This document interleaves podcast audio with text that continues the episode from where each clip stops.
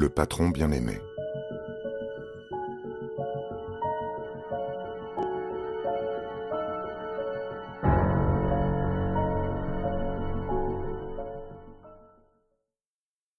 Un homme disparaît. C'est un chef d'entreprise apprécié de ses clients comme de ses employés. On ne lui connaît aucun ennemi et il n'a pas de tendance suicidaire.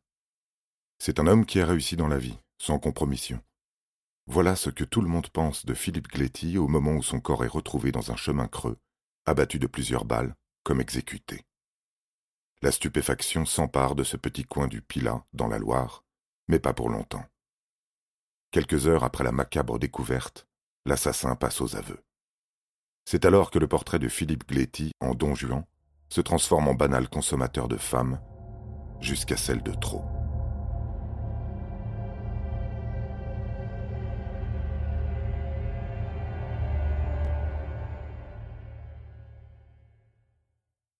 Le 27 février 2012, Philippe Gléty part travailler vers 8h30 au volant de son 4x4, emmenant ses enfants à l'école. Il passe par le chantier de sa future maison, une superbe villa dominant la vallée du Gier. Dans un mois à peine, ce rêve immobilier sera achevé. Il tient au courant Stéphanie, sa femme depuis un an et demi, via de nombreux textos. Il lui envoie une photo du palmier qui vient d'être planté. À 9 heures, il arrive au siège de son entreprise. Princeps Salut, qui fabrique portes et fenêtres en aluminium et PVC. Comme tous les matins, il fait le tour des bureaux et ateliers et salue tout le monde. À 10h30, il appelle son ami et collègue Alain Chapuis. Vers 11h, il quitte l'entreprise sans dire où il va. Dernier texto à sa femme à 11h17 et puis plus rien, ce qui est contraire à ses habitudes. Stéphanie s'interroge, mais son mari a par le passé déjà fait quelques escapades, ou bien des breaks. Cet homme surmené est parfois sujet à des crises d'angoisse qui l'apaise en roulant pendant des kilomètres. Elle cherche à se rassurer tout au long de la journée. Mais à 22h30, Stéphanie Gléty appelle la gendarmerie. Aucun accident mettant en cause son mari n'a été signalé. Stéphanie se rassure donc, sans se faire d'illusions, car elle sait que son mari est un coureur de jupons. Il est certainement dans les bras d'une autre femme. Mais le lendemain, toujours pas de Philippe. Il n'est pas rentré chez lui et ses employés ne savent rien non plus. Stéphanie est désormais inquiète. Elle rappelle la gendarmerie. Grâce à son système GPS anti-vol, le véhicule de Philippe Gléty est localisé à la terrasse sur Dorlay, place des artisans boulangers, soit à 10 kilomètres de son domicile. Il s'y trouve depuis le lundi 11h20. Les gendarmes s'y rendent. Tout semble en ordre dans la voiture. Ils soupçonnent d'abord une escapade amoureuse, car selon eux, bien des absences s'expliquent ainsi. Stéphanie Gléty se souvient d'ailleurs que quand elle était la maîtresse du disparu, c'est à la terrasse sur Dorlay qu'ils garaient leurs véhicules respectifs. Il est possible que Philippe Gléty se soit absenté pour une parenthèse amoureuse. Le fait que son portable ait été coupé plusieurs heures dans la journée du lundi accréditerait cette thèse. Mais il a des médicaments à prendre et il n'a pas d'argent sur lui. De plus, son compte en banque ne montre aucun mouvement depuis les dernières 24 heures. Non, il ne s'agit pas d'une escapade amoureuse. Celle qui est certaine qu'il est arrivé quelque chose de grave, c'est Janine, la mère de Philippe Gléty. En effet, ce fils aimant appelle sa mère deux fois par jour et depuis le 27 février, elle est sans nouvelles de lui. Les gendarmes qui l'interrogent en apprennent plus sur le couple qu'il forme avec Stéphanie. Elle leur affirme que les disputes étaient fréquentes et que, selon elle, ils étaient sur le point de se séparer. Les gendarmes soupçonnent aussi un suicide. Bien des chefs d'entreprise mettent fin à leur jour en raison d'un stress professionnel. D'ailleurs, le barrage du Dorlay, qui alimente en eau potable la moyenne vallée du Gier, a déjà connu plusieurs suicides. Il pose des questions en ce sens à Stéphanie. Son mari détient-il une arme? A-t-il des problèmes particuliers? Stéphanie Gléty répond non à toutes les questions. Les recherches commencent, ainsi que l'enquête. Elle est confiée à la section de recherche de la gendarmerie de Lyon. Les gendarmes se rendent d'abord au siège de l'entreprise de Philippe Gléty, Princeps Salut. C'est là qu'il a été vu pour la dernière fois. Parmi la quarantaine d'employés, personne n'a vu le patron depuis le jour de sa disparition. Même son assistante, Bettina Beau, ne sait pas où il avait rendez-vous ce matin-là à onze heures. On s'inquiète d'ailleurs de cette absence prolongée et inhabituelle, car Philippe Gléty est très apprécié de ses employés. Mais aucune piste ne se dessine. Les gendarmes accèdent bientôt aux détails de son téléphone portable. Ils découvrent qu'il a été coupé après le texto à sa femme. Il n'a été rallumé qu'à 18h50 pour être aussitôt éteint sans avoir servi.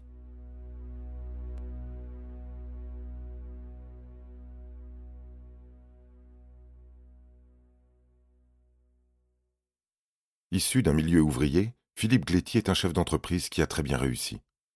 À 37 ans, il fonde son entreprise d'encadrement à l'UEPVC. C'est le début d'une success story. L'entreprise grandit plus vite que prévu. Il faut embaucher plus de 40 salariés et Philippe s'enrichit en conséquence. Il travaille énormément. Ses employés l'apprécient beaucoup et le considèrent comme un ami. C'est un patron atypique et très populaire. Il s'est fait tatouer deux mots sur la peau volonté et action. Il porte au quotidien jean et Santiago et roule en Porsche ou en 4x4. C'est un homme riche qui, comme tant d'autres, aime les voitures de sport, la vitesse, les motos. Il aime aussi les femmes, et nombreuses sont celles qui sont attirées par sa réussite. Il multiplie donc les aventures extra-conjugales, même un an et demi après son mariage avec Stéphanie. Tous deux se sont rencontrés dans le cadre professionnel puisqu'elle était sa banquière. Elle est séduite par la force vitale de cet homme toujours en mouvement que rien n'arrête. Enfant, Philippe Gléty a eu un grave accident de vélo qui l'a laissé entre la vie et la mort. Il s'en est sorti en décidant de vivre comme si chaque jour était le dernier. Alors il profite de tout, de la vie, des voitures, des femmes.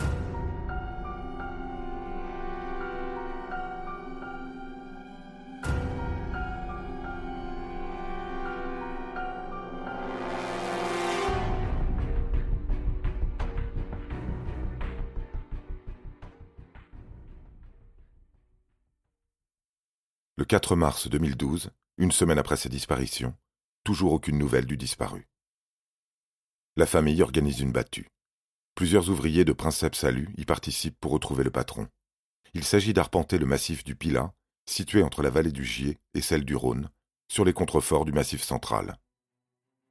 C'est un parc naturel régional sillonné de plus de 1500 km de sentiers de randonnée. On forme quatre équipes qui s'activent toute la matinée, en vain. À 15 heures, les recherches reprennent. Tout à coup, un cri résonne dans les montagnes. Philippe Chacun reprend espoir. On a retrouvé Philippe Gléty. Mais quand retentit le second cri, celui qui le lance n'a plus d'espoir. Chacun se précipite et aperçoit les Santiago de Philippe Gléty qui émergent d'un buisson. C'est bien lui. Il est mort à trois kilomètres du lieu où sa voiture a été retrouvée, à Doisieux. L'endroit est très isolé.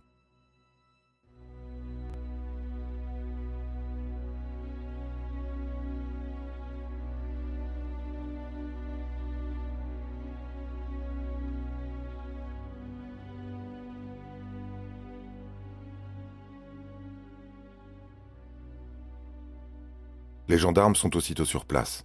Ils découvrent le corps en contrebas du talus, légèrement dissimulé, dans un endroit peu fréquenté par les promeneurs. En s'approchant, ils constatent que le cadavre a une plaie dans le dos et une autre à l'arrière du crâne. Il ne fait immédiatement aucun doute que Philippe Gléty a été exécuté par balle. Le médecin légiste trouvera trois balles dans le corps de la victime. Elles sont d'un calibre peu courant, 8 mm. Philippe Gléty a reçu la première dans le dos, au niveau du cœur. Il a ensuite été achevé de deux autres balles dans le crâne. Le cadavre n'a pas été dépouillé de ses objets précieux. Ses bijoux sont toujours là, bien visibles. Il y a même encore 500 euros en liquide dans la poche de son jean. Mais il n'a plus son portefeuille. Aucune douille n'est retrouvée nulle part. Pour les gendarmes, ça ressemble à une exécution. S'agit-il d'un règlement de compte entre concurrents? De la vengeance d'un employé? Cependant, Philippe Gléty ne faisait pas partie du milieu. Il n'avait aucun conflit avec ses concurrents et n'avait jamais reçu de menaces. En l'absence d'ennemis désignés, aucune piste n'est privilégiée, l'enquête risque d'être longue. La vie amoureuse et sentimentale de la victime en ouvre bien d'autres, car Philippe Gléty était un homme à femme, multipliant les aventures. Aurait-il été tué par un mari jaloux Ou par une maîtresse éconduite L'une des maîtresses de Philippe Gléty est bien connue des employés de Princeps Salut, puisqu'il s'agit de Myriam Décline, la femme de ménage. Ils sont amants depuis plusieurs années, quasiment depuis son embauche. Elle le connaît bien car il se confie à elle. Elle apprend aux gendarmes qu'à l'occasion, son patron fréquentait des escort girls. C'est même elle qui était parfois chargée de lui trouver des jouets, à savoir des femmes capables de lui apporter du neuf sexuellement. Myriam sélectionnait donc une femme sur Internet, une femme répondant aux critères sélectifs de son patron et commanditaire. Elle prenait contact avec elle, lui fixait rendez-vous et préparait même la chambre qui recevait ses ébats tarifiés. Elle disposait macarons, foie gras et champagne et disparaissait. Ce scénario revenait une fois par mois car Philippe Gléty appréciait beaucoup ce genre de relation. Myriam Décline révèle aussi aux enquêteurs que le mariage de son patron n'allait plus très bien. Il faisait certes construire une maison, mais il était depuis peu persuadé que son mariage ne durerait pas. Il avait d'ailleurs fait modifier récemment son assurance vie. Cette découverte oriente les gendarmes vers l'épouse. Il découvre des faits troublants, comme le changement de carte SIM au lendemain de la disparition. Il est tout à fait surprenant qu'une femme qui cherche son mari disparu change de numéro de téléphone et devienne donc injoignable.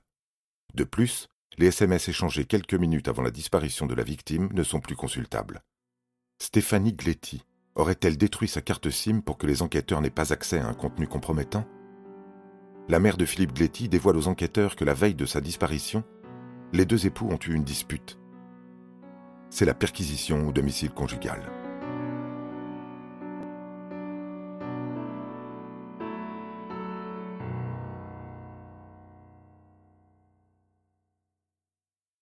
Malgré quelques troublantes découvertes, Stéphanie Gletti n'est bientôt plus suspectée. La nouvelle carte SIM de son téléphone portable indique qu'elle était chez elle au moment de la mort de son époux. L'enquête se dirige alors vers l'ex-mari de la veuve, Philippe Trahan. Cinq ans auparavant, quand il découvre grâce à un mail que Stéphanie a une relation avec un client, il le prend très mal. Il cherche à les empêcher de se rencontrer. Il s'équipe d'un couteau à huître et décide d'aller crever les pneus de la Porsche de son rival. Il ne pourra ainsi pas prendre Stéphanie à la sortie de son travail. Mais en passant devant Princeps Salut, il s'arrête. Il distingue Gletty à travers la baie vitrée et pénètre dans les locaux, écartant toute tentative de l'en empêcher. Il entre dans le bureau de Gletty et s'y enferme avec lui. Il se présente et le somme de cesser toute relation avec sa femme Stéphanie. Il lui intime même de l'appeler pour le lui signifier. Gletty se lève alors pour quitter son bureau, et avant de sortir, lui déclare qu'il ne peut rien faire s'il ne sait pas tenir sa femme. Tra en voix rouge. Il attrape Gletty, l'immobilise et sort son couteau à huître qu'il lui enfonce dans le cou. C'est alors qu'Emmanuelle Fayard, la femme de Philippe Gletty, qui travaille aussi pour Princeps Salut, pénètre dans le bureau. Elle ne connaît pas cet agresseur armé d'un couteau à huître et s'affole, demande ce qui se passe. Philippe Trahan lâche tout de go que Gletty est l'amant de sa femme et qu'il est là pour faire cesser cette relation. Emmanuel découvre donc ainsi que son mari Philippe Gletty la trompe avec sa banquière. Elle se précipite sur lui et lui met des claques alors qu'il est en train d'appeler Stéphanie. Gletty déclare à sa maîtresse que tout est fini entre eux, tandis que Philippe Trahan essaye de raisonner Emmanuel Fayard. On est en plein vaudeville. Le soir même, cependant, Emmanuel chasse Philippe Gletty du domicile conjugal. Stéphanie, quant à elle, retourne auprès de Philippe Trahan, qui lui pardonne. Ils se marient même, quelques mois plus tard, en grande pompe. Mais quatre jours après le mariage, Stéphanie quitte le domicile avec leurs deux enfants et part s'installer avec Philippe Gletty. Nul doute que la piste Philippe Trahan est prometteuse. Tout comme la piste Emmanuel Fayard, car Philippe Gletty licencie sa femme pour faute grave et du jour au lendemain, elle se retrouve chassée de l'entreprise qu'elle a fondée avec lui. Elle lui intente plusieurs procès pour récupérer ce qu'elle estime lui revenir, et se console dans les bras de Philippe Trahan. Au final, les deux Philippe se sont échangés leurs femmes.